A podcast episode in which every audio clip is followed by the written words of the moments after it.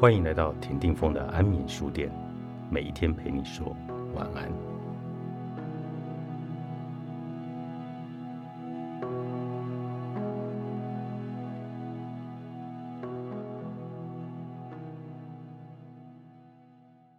二零一二年，美国麻省理工学院完成博士后研究员训练后返台，是全台湾少数且最年轻就获美国独立学会认证的 DABT 独立医学专家。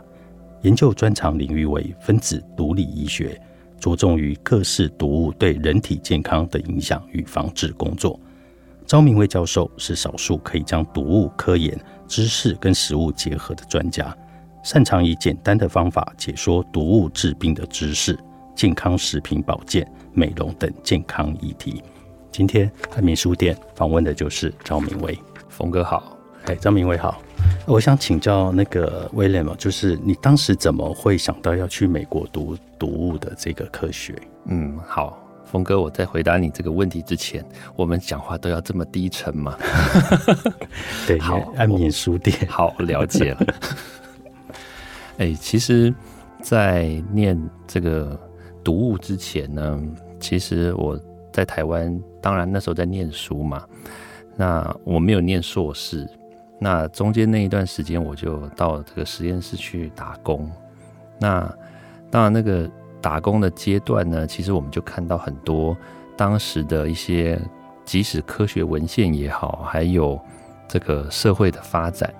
那当时有一些事情其实蛮特别的，就是食安问题，台湾的食安问题。对，像我们以前我们会认为食安问题会是，比如说吃坏肚子、拉肚子啊，嗯，然后吃了什么东西之后，然后就是上吐下泻这一种。其实后来，当我们真的走进这个实验室去看到一些相关的文献的时候，我们才知道说，哇，原来不是这样，是，就是。食安真正的问题是，它毒了我们身体里面的一部分，但是我们平常根本就不知道，这个才是真正恐怖的地方。所以我才会在当时决定要去美国念书的时候，我就决定说要来这个读这个毒物这件事情。是，所以在我们的生活中，我有读到你一个篇文章在讲到，我们的生活中从空气开始，你看不见的地方，到你用铝锅。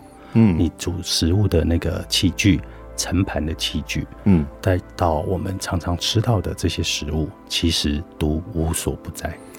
对，其实像铝锅这件事情呢，其实就真的很多人，像包括婆婆妈妈，她都会很担心嘛，就是这些铝锅到底要怎么用，它会不会用错了方式，就会造成比如说大家失智啊，其实阿兹海默症这种事情，大家都很害怕嘛。那还有包括就是我们吃了什么样的东西，哎，无形之下就会反而造成癌症。是总瓜来说，就是像比如说这种毒物的事情呢，说真的还不是这么简单，就是用一般的就新闻报道啦，或者是一般的这些社会事件就可以看清楚。所以反而让我觉得说，应该就要花一点心思去来好好的研读一下，它到底是要怎么样。就是怎么做，然后呢，怎么去看到它，怎么去发现它，还有怎么预防它，嗯，这个才是关键。所以你也希望说，帮助我们台湾的民众，大家可以知道你所处的这个环境里面哪些东西是毒，我们要如何去避免。没错，对。那呃，里面有一篇文章在讲到，我们常常在吃面包嘛。我是一个很喜欢吃面包的人，每次我们经过面包店，就哇很香，我们就会被吸引进去。对，那吸引进去就可能买了很多面包回去吃的很开心。嗯，那里面你有你有提到一个，你吃的面包健康吗？其实我也是很喜欢吃面包啦，特别是我们这一本书，这个这个对抗毒物万用术嘛，这本书里面其实所讲的几乎都是我的个人的生活，不管是食衣住行娱乐。其实都是我的这个生活周遭所会发生的事情。那当然，面包是基本上来说，就是我每天早上几乎都会吃面包。对。那但是有一天，我赫然发现，哇，这个面包后面写了密密麻麻的这个文字，都都是一些化学文字。对，就是你发现，但是真正吸引我注意的哦，第一点是哇，热量超高啊，热量很高。对你随便买一个。最常见的，比如说菠萝面包好了，冯哥，你猜一下它的热量多少？三百卡，错，三百卡很多哎、三百起，哇，三百起跳哦。我那时候，它它其实它每一个批号的那个面包，它的那个热量都不一样。嗯，对，像比如说今天三百，明天不一定是三百哦，明天可能是三百五甚至四百。而且我们不可能只吃一个面包，对，这就是恐怖的地方。对，所以其实有时候你吃一个面包，吃两个面包，它其实相对而言就等于你已经吃了好几碗饭，嗯，它热量非常非常的高。所以从那个地方就衍生出来说，哦，原来面包其实不只是热量，还有淀粉，还有它的糖，还有它可能使用了很多的香料。对其实这些东西到底是不是真的健康，哎，我们都不知道。对。那你怎么样去把它解析出来？哇，这个解析出来也这也不也不容易啦，说实在话。但是我们基本上可以是透过它，如果如果这个是一个良心的产品的话，那我们当然可以透过它所列出来的这些成分，我们去一一检视，说它到底有没有是不是合法，然后它有没有超量，有没有违法使用。那当然，这个东西就会衍生出，如果万一我们今天买的面包是来自于黑心商品的黑心厂商的话，哦，比如说，如果我们到夜市，到处都有在卖很便宜的面包，对，这就有可能会有一些你会不知道它的原料来源对这些东西就可能会是问题。是。嗯，那所以我们一般民众要怎么去预防？呃，预防的话，当然面包只是一个范例嘛，嗯对不对？那其实这些只要是关于饮食的东西呢，我们都应该要第一个注意它的来源，还有它的这个制造商是是不是有品牌的、有认证的，还有就是说它是不是可以值得信赖的。对，因为有很多的厂商，当然就像是我们之前讲过的，像比如说布丁，嗯不晓得峰哥还记不记得几年前不是有一个布布丁事件事？件，它其实也是一个非常大的一个食品厂商，它所爆出来的一个问题嘛。对，所以其实厂商基本上来说，一定要选择有信誉的，然后是值得信赖的，但是也不是说每一个都一定是安全的哦。还是必须要根据他所选用的一些食材，还有他所选用的一些，比如说这个当下的一些素材，因为说实在话，没有任何一个这个食品跟药品都是安全的，所以最好就是不要超过那个一般的食用的这个这个数量，就是不要超量，就是平均食用，然后。然后也不要说，因为你很喜欢吃某一种面包，你就每天都吃这个面包，然后早中晚包括宵夜都吃，哇，那肯定这个有毒物质，就算是没有没有毒的物质吃了都超标了，更何况有毒物质。所以这些有毒的物质有可能是因为我们吃超过量，你身体无法代谢出去，没错所以它会储存在你的身体。对，我看到你有很多，比如说在我们这个社会有一些跟毒有关的一些事件发生的时候，你会从你的专业的角度去做一个分析。那我我我就在想说，你会不会主动去出击，去找一些我们可能会碰到的东西，但是它其实是有毒，而我们不知道。其实我曾经主动出击过，在几年前，那当时刚好台湾的空气污染是很严重，然后我就在台湾的几个地方，我们就有去收集这个空气污染的这个悬浮微粒嘛，就是 PM 二点2.5五，对。然后那我们就收集了以后，很多人会觉得说，哎，你收这个东西要干嘛？哎，大家不知道，我们收来之后呢，我们来做分析，看它里面有没有重金属啊，嗯，看它有没有这个毒化物，那就是说所谓的致癌物啊，是，然后它有没有什么其他的，比如说微生物这种细菌啊在里面。哎，峰哥你你一定不相信，我我们还分分析出了真真的结果出来，结果如何？在某些特定的地方，哎，重金属还是量会比较多哦。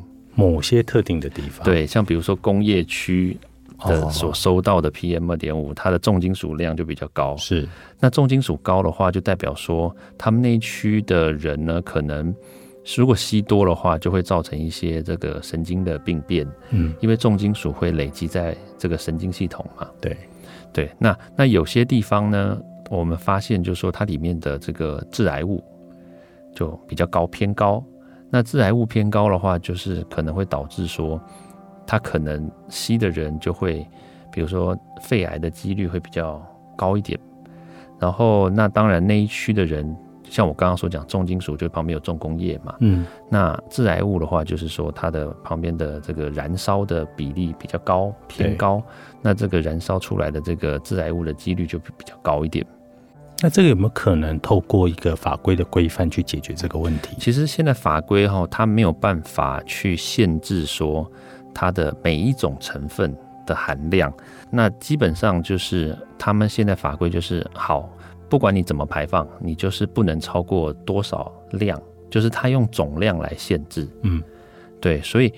当然，这是一个好方法，因为这样政府的立法跟它的规范就不会这么的零碎。就是说，哦，你可能南部是要怎么样一个法，然后中部又一个法，北部又一个法，其实这样子不容易规范。所以反而我觉得这样是聪明的，就是好，不管你北中南东，你全部都是用单一标准，你通通都不可以超标，通通都不可以超量。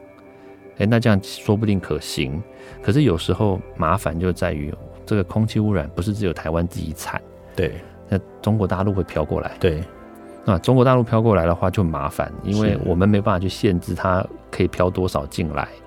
对，所以就变成很多时候就还是大家要就是戴着口罩，没有办法。所以自保的方法就是戴口罩，戴口罩。但是我们现在虽然大家因为疫情的关系，所以戴口罩戴的蛮习惯的，可是戴口罩没有办法挡 PM 二点五。哇，对。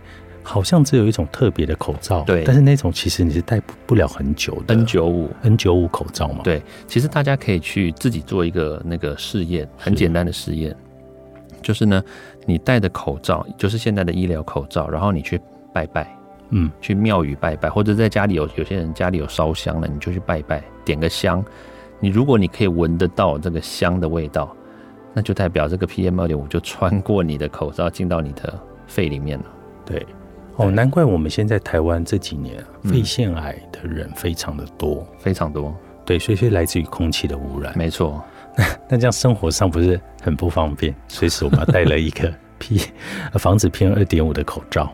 是，但是现在比较好的点是在于说，大家都习惯戴口罩了。因为，嗯，我们当时看到这个状况的时候是好几年前，五四五年前。那四五年前，其实台湾根本就没有人戴口罩。对。对，其实我们也是因为疫情才开始戴口罩嘛。对，可是可是戴口罩这件事情，其实它是不得已，不得已才要去做这件事情。我觉得人本来就应该要很自由的，不应该每个人都要把口罩戴起来。没错，对啊，那把口罩戴起来是只是为了要防止病菌，嗯，防止 PM 二点五空气的污染。对对，所以我觉得人会因为这样越来越辛苦。哎，哎，可是这个也确实没有办法，因为如果我们没有办法把这个。这个毒化物啊，外在的毒物这些东西，去把它给做有效的管控跟限制的话，嗯，其实这些东西只会越来越多。我们以前看那个科幻片，嗯，就是未来的世界，每个人都要戴防毒面具出门。对，你觉得有可能吗？我觉得越来越有可能。